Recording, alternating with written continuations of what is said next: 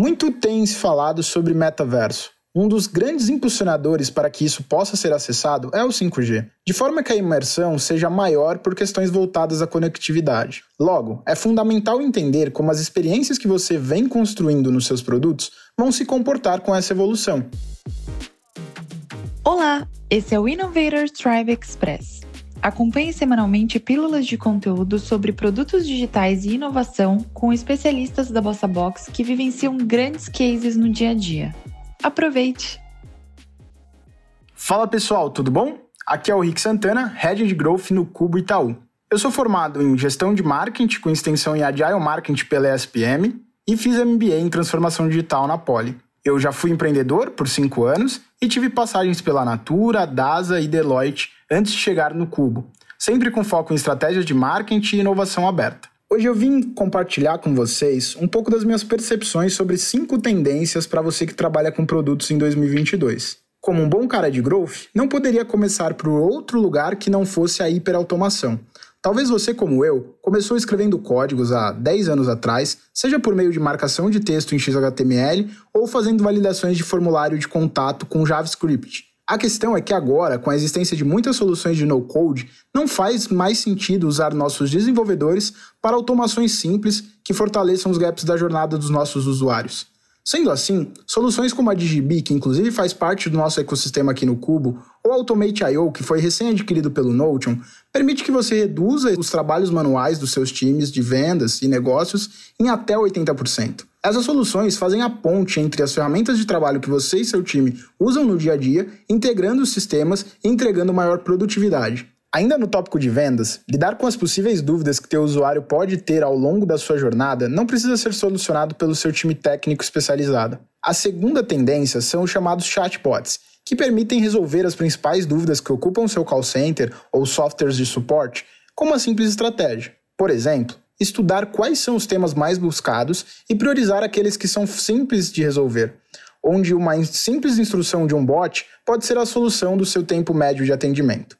Durante a minha passagem na Natura, pudemos mapear junto com o time de sucesso do cliente que mais de 70% das demandas eram voltadas à emissão de segunda via do boleto. Logo, direcionar um bot guiando as consultoras de beleza para tal ação melhorou muito como a empresa lida com o tema. E fica aqui mais uma dica de software, o Loom, que permite gravações da sua tela e da sua webcam, facilitando a gravação de tutoriais rápidos para os seus clientes. O bot pode recomendar esse tutorial uma vez que a dúvida relacionada é buscada. Já a terceira tendência está na implementação do 5G e seus desdobramentos na conectividade aprimorada. Muito tem se falado sobre metaverso, um dos grandes impulsionadores para que isso possa ser acessado é o 5G, de forma que a imersão seja maior por questões voltadas à conectividade. Logo, é fundamental entender como as experiências que você vem construindo nos seus produtos vão se comportar com essa evolução, mapeando novas oportunidades na jornada de seus usuários para inserir experiências híbridas que permitam uma maior imersão, conectada a sensores, permitindo um ecossistema de internet das coisas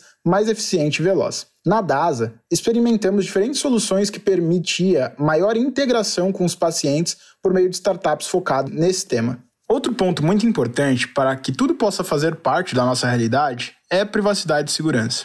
Com nossa rotina cada vez mais presente em meios digitais, se torna fundamental preservar as informações pessoais.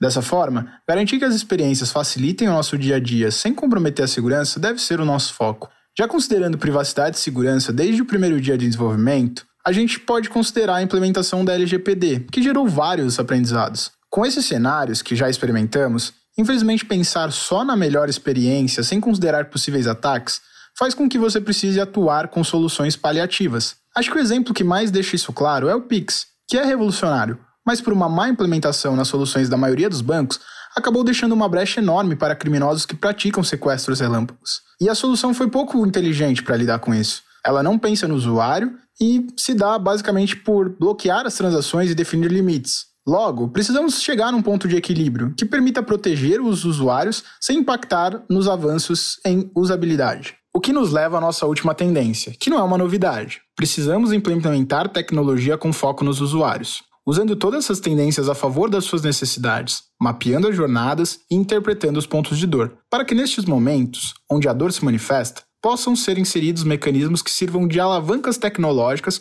que tornem sua experiência menos traumática, favorecendo o uso dos nossos produtos e serviços. E aí, o que, que achou disso tudo? Quer bater um papo sobre essas tendências e mais ferramentas que uso no meu dia a dia? Me procura lá no LinkedIn ou no Instagram. Para me encontrar é fácil. Meu nome é um pouco diferente, então só eu vou ter. Vou soletrar para vocês. É H-E-N-R-I-C-K Santana, mas pode me chamar de Rick, o Innovation Hacker favorito de vocês. Até mais! Conhece alguém que vai achar esse conteúdo interessante? Então não deixe de compartilhar e confira também as outras edições no nosso canal. Até a próxima!